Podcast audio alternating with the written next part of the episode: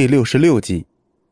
已经很久没人敢在这里闹事了，所以非常抱歉，是我疏忽大意了。这位不请自来的人，赫然就是这栋楼的管理者杨凯。你是哪根葱也配跟我们说话？知不知道我们是谁？莫小军昂着头，显然没把这个平平无奇的男人放在眼里。杨凯也不生气，只是微微的一笑：“我是这栋楼的管理人杨凯。”管理人，说的还挺洋气的，不就是个看大门的吗？也敢来掺和我们的事儿？你有资格吗？杨凯的眉头轻轻一挑，略带好奇的问：“请问，您是哪一位？”“我，我是这儿的主人，好好看清楚。以后你要是敢让这个人进这栋楼，别怪我对你不客气。”莫小军抬手一指，指向了戚不义。戚不义笑而不语，干脆还直接坐了下来，拿起属于他的奶茶，兀自的喝了起来。好，你是这里的主人。没错，从今天开始就是了。杨凯摸了摸下巴，正要说话的时候，老太君却用温和的语气说道：“ 你好，这里面涉及到我们墨家的家事，从今以后啊，这里的负责人改成我的孙子莫小军。莫家，不好意思啊，没听过，很出名吗？”一个看门狗也敢瞧不起我莫家，你算什么东西？立刻滚，否则我让你在十分钟内下岗。哦，那老身倒是要看看你这小小的管理员能有多大的本事了。抱歉，我的确没听说过。至于让我下岗，您似乎还没有这个权利和能力。哈，有些事儿我需要纠正一下，这层写字楼跟你们墨家没有任何关系。所以，并不是你们说句话就能换负责人的。放你娘的臭狗屁！莫小鱼租的地方怎么跟我们莫家没关系了？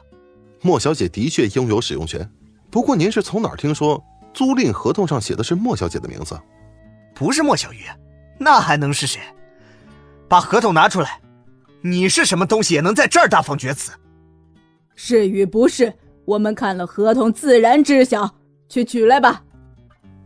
老太君挥了挥手，谁料杨凯却忽然笑了一声，这笑声里还带着一丝嘲弄。你再给我笑一声试试！抱歉啊，没忍住。不知谁给你们的勇气，居然还想看我们的租赁合同？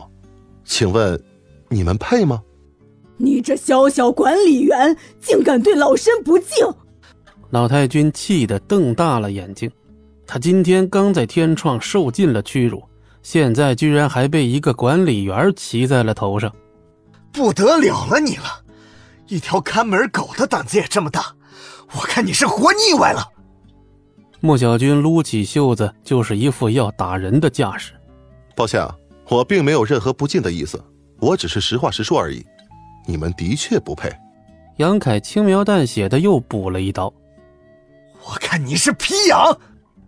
莫小军抄起一只玻璃杯就冲了上去，然而就在这时，从门外冲进来两个穿着黑色西装的壮汉，打头的一个直接一脚就把莫小军踹翻在地。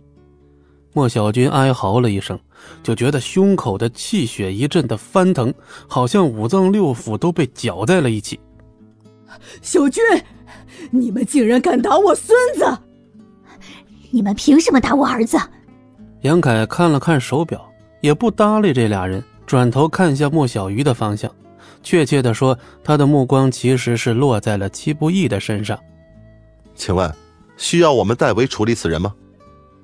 刚才他说要把人拖出去，是吧？我觉得这个主意不错，那就麻烦你们把这位莫先生拖出去吧，也让我们的邻居都来看看热闹。赖皮狗，你给我闭嘴！轮不到你说话。然而老太君却没想到。杨凯竟然微微一欠身，轻笑着回了一句：“好的，听从您的吩咐。”说罢，真的就让人抓着莫小军的双腿，跟拖死狗一样的向外拖去。本集播讲完毕，感谢您的收听，我们精彩继续。